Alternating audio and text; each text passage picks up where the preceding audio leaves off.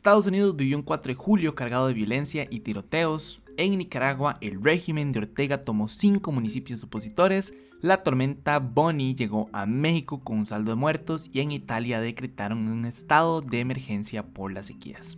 Esto es Primero lo Primero, un podcast diario, no pasa nada con todo lo que tenéis que saber para empezar el día. Recuerden que pueden escucharnos de lunes a viernes a las 6 de la mañana en su plataforma de podcast preferida. Y comencemos hablando de los Estados Unidos, donde lastimosamente un hombre abrió fuego y dejó al menos 6 muertos y 24 heridos durante un desfile por el Día de la Independencia en Highland Park, al norte de Chicago. En realidad no se saben muchos detalles sobre este señor, o al menos hasta donde yo logré leer e investigar. Nada más se sabe que tiene entre 18 y 20 años, que se le considera bastante peligroso. A fin de cuentas anda con un rifle, ¿verdad? Que es una persona blanca y pues que escapó. A todas estas, el presidente Joe Biden dijo que estaban, y voy a citar, conmocionados por la violencia armada sin sentido, que una vez más trajo dolor a una comunidad estadounidense en este Día de la Independencia. No voy a dejar de luchar contra la epidemia de violencia armada. Y yo honestamente no entiendo, o sea, honestamente no entiendo qué es lo que pasa en los Estados Unidos. Es... O sea, ya la cantidad de tiroteos y de muertes que están, que están teniendo este, este año es fuera de serie. O sea, usualmente son una cultura súper violenta, ¿verdad? Pero, pero yo no entiendo qué es lo que está pasando ahora. Como, o sea, se sienten tan amenazados por un gobierno de fuera de lo que ellos querían, como de Donald Trump, ¿verdad? Con un gobierno de Joe Biden se sienten tan amenazados que, no sé, o sea, se sienten como acorralados o algo y por eso es que están matando gente o no sé si será como, bueno, tengo entendido también que obviamente la epidemia ha causado un efecto en, en la parte psicológica de las personas, ¿verdad? O sea, encerrar a una persona o a un grupo de personas y no permitirles tener un contacto humano o bueno, como socializar con otras personas durante pues cierto tiempo, obviamente genera cosas y genera como problemas psicológicos en las personas, pero o sea, pareciera como que la salud mental en los Estados Unidos está completamente desatendida y que más bien es como, ah, no, para sentirme bien necesito comprar un rifle y una K-47 o las armas que tengan, una R-15 probablemente. Entonces, o sea, a mí genuinamente me preocupa lo que está sucediendo en los Estados Unidos y me preocupa también que ahorita van a salir un montón de senadores y congresistas y van a decir como, oh, no, nuestras oraciones con la familia de los de los afectados. No es posible que en los Estados Unidos suceda este tipo de cosas. Y es como, más solo en los Estados Unidos suceden este tipo de cosas. Bueno, o sea, no solo ahí, ¿verdad? Pero sí a la escala en la que suceden en los Estados Unidos. Entonces, mm, y me da chicha que se escuden detrás de como un ay, las oraciones, como, madre, no, usted tiene el poder de hacer algo, ¿por qué no hace algo? Lo mismo con Joe Biden. Yo entiendo que hace poco pasó esta, una de estas leyes, ¿verdad? Como para regular un poco el tema de las armas, eh, una ley pues nueva completamente y algo fuera de, ¿verdad? si consideramos como el pasado de los Estados Unidos. General los congresistas son unos necios también. Es como, o sea, me acuerdo de ver un video de un, de un muchacho con un rifle en la mano y decía como, si Joe Biden me quiere quitar la, no recuerdo si es la segunda o tercera enmienda, no sé cuál de las dos es la que les dice que pueden estar armados hasta los dientes, pero decía algo así como, si Joe Biden quiere mis armas, que venga y me las quite y le mete un tiro. Y yo como, mae, o sea, ¿qué está pasando? ¿Por qué la sociedad está tan violenta en este momento? Y me, o sea, y lastimosamente ya ni siquiera para entrar una celebración sin antes pasar por eso. Ahorita yo en Twitter estaba viendo videos que no son de este tiroteo y se ve como un, una banda tocando música y detrás viene como un carro ahí, como pasando en medio del desfile. Y lo que no entiendo es cuál es la necesidad de hacer eso. O sea, si realmente se sienten tan mal y se sienten tan amenazados que tienen que ir a un, a un desfile. O bueno, estos Proud Boys rarísimos que, que arrestaron hace un, hace un tiempo, que un grupo neonazi ahí que iba a una, a una marcha a la diversidad y iban armados también y los tuvieron que detener porque los más iban a armar una matanza. Es como, o sea, realmente Estados Unidos la está perdiendo y ellos dejaron de ser, en mi, o sea, personalmente nunca pensé que fueran, en verdad, como la policía del mundo y ese ideal que tiene la humanidad de los Estados Unidos, pero, o sea, realmente ya no son una cuarta parte de lo que solían ser y creo que es un buen momento como, no sé, yo como personal si me pregunta a mí yo cancelaría a los Estados Unidos, pero porque no, no tolero esa cultura como de consumismo y de violencia y, y, no sé, no lo logro. Además, no sé si vieron este video de, ay, ¿cómo es que se llama este señor que come hot dogs? Es súper famoso. Eh, voy a buscar aquí el nombre. Es un señor que come Joy Chestnut se llama, que come como hot dogs y entonces tiene, tiene el récord mundial. Y en el video que vi hoy estaba como rompiendo el récord mundial de comer hot dogs y ahorcando a una persona al mismo tiempo porque era una persona que subió como a la tarima a protestar y el padre nada más le hizo ahí como una guillotina y lo empezó a ahorcar. Y yo como, mae, creo que no hay nada más americano que eso, como consumismo, comer demasiado fuera de y violencia. Fue como la representación perfecta de, de los Estados Unidos y la representación perfecta del 4 de julio me disculpo si hay alguien amante de los Estados Unidos escuchando esto, pero yo, no sé, personalmente no me llevo bien con, con esa sociedad. Pero bueno, en otros temas, el régimen de Ortega tomó de manera abrupta cinco alcaldías que estaban a manos de la oposición para imponer a nuevos alcaldes oficialistas. Específicamente son las alcaldías de El Cuá, San Sebastián de Yalí, Santa María de Fantasma, la de Murra y el Almendro. Todas ellas estaban bajo el mando del partido opositor Ciudadanos por la Lucha, que dicho sea de paso, el gobierno les quitó la personería jurídica en el 2021, o sea, el año pasado. Y esto fue básicamente lo que ocasionó, lo que le permitió a los concejales de la ex guerrilla gobernante, el Frente Sandinista de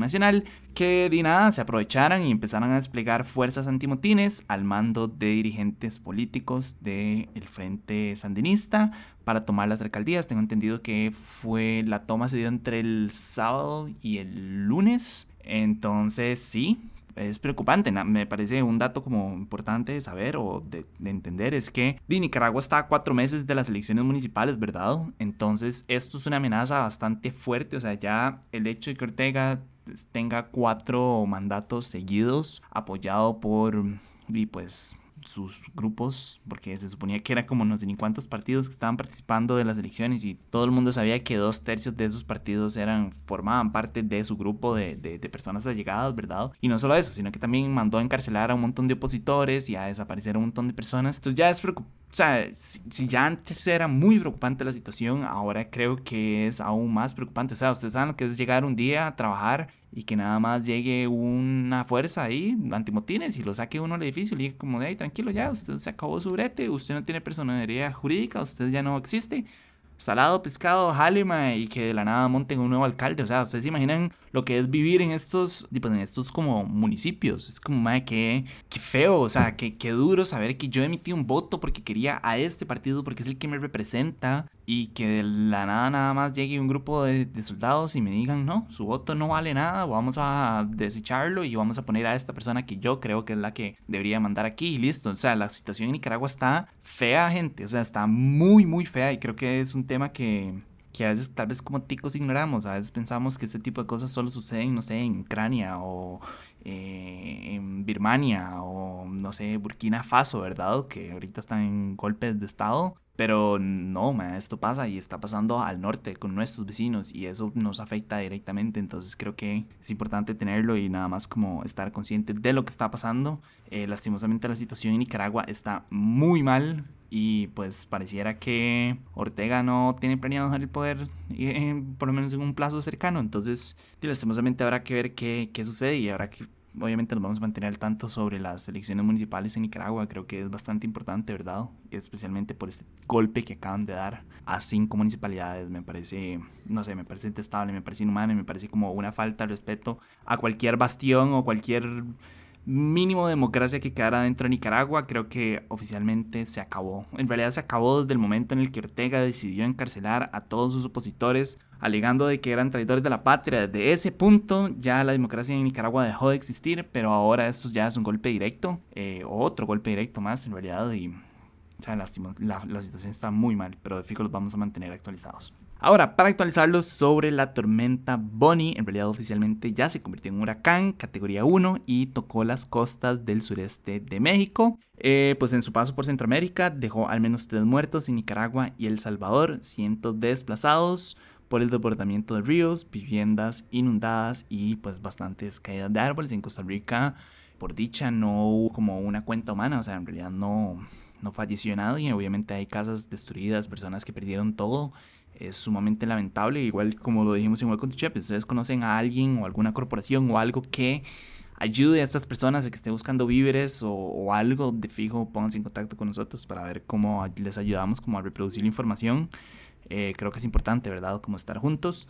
Pero bueno, por lo menos en Costa Rica no, no hubieron muertos dentro de todo lo que cabe, ¿verdad? Pero di nada, en realidad según los últimos reportes, eh, la tormenta, el huracán, perdón, se está desplazando hacia el oeste-noreste a, o bueno, en una dirección oeste-noreste a 30 kilómetros por hora, con vientos de 130 kilómetros por hora y rachas de 155 kilómetros por hora. Demasiado rápido, ocasionando también lluvias de hasta 150 milímetros y oleajes de hasta 5 metros. Entonces, imagino que es una ola de 5 metros reventando en la costa donde ustedes tienen su casa. Debe ser, ay Dios, no sé, debe ser como desesperante. Está está pegando muy duro, la verdad. Tal vez en Costa Rica siento que no lo sentimos tanto, al menos aquí en mi casa fue como una lluvia, ¿verdad?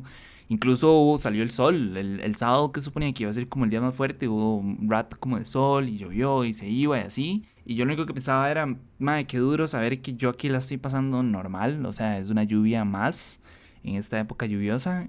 Pero hay otros cantones en los que le están pasando muy mal y hay gente que está pasándola pésimo, que perdieron la casa. No sé si han visto las noticias como los videos de, de los bulldozers moviendo troncos y moviendo barro para que las, para que las personas puedan salir y para mover como eh, los ríos y para poder como generar algún flujo, alguna vía para que, la, para que pueda la gente salir y para que las emergencias puedan entrar, ¿verdad? Entonces, ay, pues no, nada, este, por dicha, repito, en Costa Rica no fue, no fue tan mal, pero en realidad el huracán sí pegó bastante, bastante duro en el resto de la región. Y mientras de este lado del charco, pues lastimosamente nos estamos ahogando por las lluvias, en Italia decretaron un estado de emergencia hasta el 31 de diciembre. Lo decretaron hoy y se va a mantener hasta el 31 de diciembre en cinco regiones del norte por la sequía que está azotando el país. Esta península italiana se enfrenta a una ola inusualmente precoz de calor, o sea, se, se supone que todavía no está en temporada caliente, pero ya entró eh, acompañada de una falta de lluvias, sobre todo en la llanura agrícola de Padana al norte, que atraviesa su peor sequía en 70 años. Además, o bueno, sumándole al estado de emergencia, se van a destinar 36,5 millones de euros para hacerle frente a la sequía. Un dato que me parece importante mencionar es que según el mayor sindicato agrícola del país, la sequía amenaza a más del 30% de la producción agrícola nacional y a la mitad de los ganados de la llanura padana. Entonces sí, es preocupante, ¿no? Cómo como en un lado del mundo nos estamos inundando y las lluvias nos están matando y al otro lado la sequía es demasiado fuerte, está matando a las personas. O sea, si esto no grita cambio climático, no sé qué lo grita. Honestamente, no, en mi cabeza no se me ocurre como otra, otra razón de ser, ¿verdad? Eh, estamos matando el mundo como hablé en el, en el episodio anterior de los océanos, si no me equivoco. Di, pues en realidad estamos matando los océanos, estamos matando el, medio ambiente y los ecosistemas del mundo y pareciera que nadie le interesa y estamos viendo las consecuencias y aún así la gente es como, ah, sí, voy a tirar mi basura en la calle o mi chicle, o sea, es como, mae, las pequeñas acciones cuentan, yo sé que a veces yo soy un poco caótico tal vez y un poco existencialista y digo que por más de que uno haga este, de, pues esos pequeños granitos de arena que uno aporta no funcionan de nada, pero en realidad sí funcionan de algo, o al menos generan una conciencia colectiva y un ejemplo para las demás personas, y pues de granito en granito sumamos 100 millones de granos, ¿verdad? Entonces, de, pues algo se hace, creo que es importante.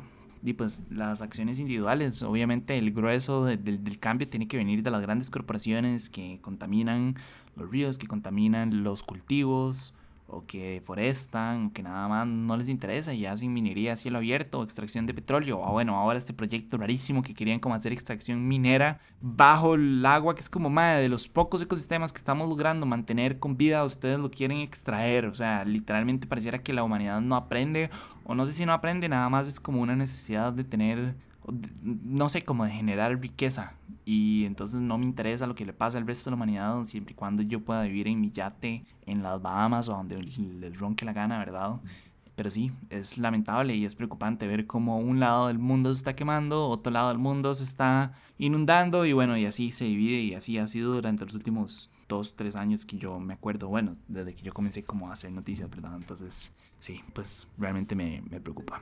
Pero bueno, eso fue todo por hoy. Su apoyo es posible, primero lo primero. Recuerden que pueden apoyarnos en patreon.com slash no pasa nada oficial. Y para seguir informándose, recuerden suscribirse a nuestro newsletter diario que pueden encontrar en nuestras redes. Como siempre, todos los links van a estar en la descripción.